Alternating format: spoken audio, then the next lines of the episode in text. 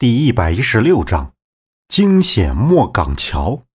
一，杨木直起身，将茶几上自己所画出来的图纸拿在手里，递给刘通，说道：“刘大叔，你再看一下，这张是北斗七星图，这一张是连在一起的大山，不知道这究竟表示着什么意思？”刘通拿着手里的两张纸，点点头，然后。竟将纸张收了起来，露出笑容，喝道：“嘿嘿，不管它是什么，已经不重要了。辛苦了，你早点休息，明天带你们出去一趟。”刘通把茶几上的白玉盏小心翼翼地放进盒子里，抱在怀里，瞅着面前的杨木，挥手道：“嗯，怎么，你还有事儿？”杨木一脸焦急地问道。是有洛伊的下落了，他在什么地方？明天你就知道了。刘通看了眼杨木，并没有接他的话，而是又抓起茶几上的烟和打火机，转身回了自己的房间。杨木重新坐回到沙发上，他满脸的惆怅，双手扶上额头，片刻，将身边背包里的牛皮笔记本和地图取了出来。他再次看着笔记本里的内容。这确定是之前被老五偷走的。陈方安并没有骗他，他冒着生命危险将这两样东西保存下来交给自己。他为什么跑呢？去了哪里？杨木想了良久，才走进自己的卧室。杨木刚刚坐到床边时，周震翻了一个身，睁着眼睛瞟向杨木。他此时不知道要和杨木说着什么，就静静地看着他后背。这些年，他和杨木从来没有像这么一次，会因为一个没有相处几天的人而有了隔阂，会对杨木有了偏见，觉得他一直是在向着那个人，总感觉心里出奇的不满和不安。第二天一大早，刘通就收拾了一下行李，叫上杨木和周震。周震见刘通提着个大包，打着哈欠，就问刘通这是去哪儿。刘通没有说，就说先让他跟上车。上了车，慢慢跟他们说。他出了屋子，就看到曾老头站在门口，笑容可掬地对他们说道：“这夜路不好走，带上这个可以一路走。遇到奇怪的人，千万不要说话。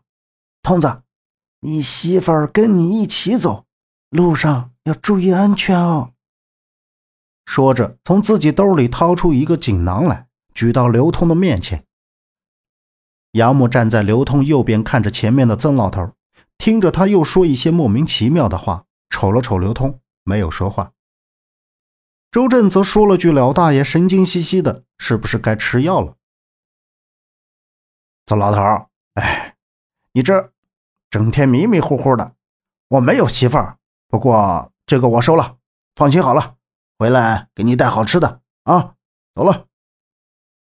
刘通接过曾老头手里的锦囊，笑呵呵地说道：“离开了筒子楼，刘通开着车就驶进了国道上。一上车，周震就问他是不是带他们去找夏洛伊，但是刘通还是没有说要带他们去哪儿。”杨默看着车窗外国道上的指示标志，顿时惊愕，喝道：“刘大叔，你究竟有没有洛伊的消息？如果你不想去。”可以告诉我们他被姓罗的关在什么地方，我们自己去把他救出来。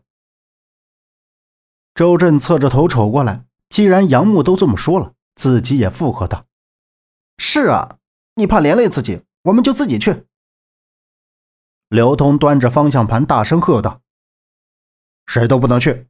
消息是我打探清楚了，可那就是罗二少设的圈套，原本就要设计那帮人的。如今你们分开了，就不要再去冒险了。”我们先离开徐州再说。什么？那绑走的是我的朋友，是他妹妹。我们不去救他，他怎么办？快说，他现在在什么位置？周震立即拍着座椅对前面的刘通喝道：“他们不会把他怎么样的，但是现在我必须把你们送走。”刘通踩着油门说道：“洛伊一个人会害怕的，我们不能丢下他。”停车！快停车！杨木低头紧紧抓着座椅套，然后抬头冲着刘通喝道：“停车，我们自己去。”周震也上前抓着他的胳膊。刘通皱着眉，方向盘随着手掌乱动。我说：“你们两个别动手！”哎哎哎！车子在公路上七扭八歪，一个猛刹车，差点冲出左边山崖，左前轮悬在崖边上。三个人全都一身冷汗，惊恐地看着没有边际的远处。你们知道在哪吗？就喊着要自己去。刘通用手搔了一下头发，无奈地喝道：“就算现在不知道，也要想办法知道。”周震，下车，走。杨木面无表情地抓起背包，对周震说着，就要打开车门下车。刘通扭过头看向他们，喝住杨木道。哎，行了行了，看出他对你们的重要了。算了，这次买卖赔大发了。但是事先说好，我只把你们送到地方，救人的事就只靠你们自己。周震听到刘通这么一说，伸手拽了一下杨木，杨木就坐了回去，应道：“好。”路上，刘通跟他们说，打探到的消息是罗公子最后出现在铜山区，现在就开车去那里。开了将近三四个小时，才到了铜山区。当刘通把车停好，指着前面烂尾楼说道：“我兄弟说看到他们把那姑娘带到这里面了。”杨木瞭望着远处那空旷的地方，中间盖着一座空架楼，空荡荡的，周围也荒无人烟。两人二话不说，就朝着烂尾楼跑去。冲进烂尾楼，就大喊夏洛伊的名字。两人从上到下找了个遍，竟没有发现一个人影。就在两人对视是不是刘通骗了他们时，立刻要返回去，就撞上刘通急匆匆地跑了进来。快走，他们已经转移了，不在这里了。刘大叔，怎么回事？周震听着车前问道。刘通集中精神，打着方向盘拐出烂尾楼，说道：“我看你们进去了，就打算走了。”突然看到我兄弟留下来的暗号，只要情况有变，他就会留个暗号。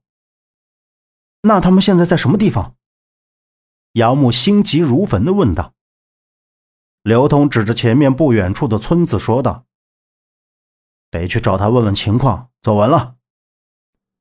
本集播讲完毕，感谢您的收听，欢迎您订阅，下次不迷路哦。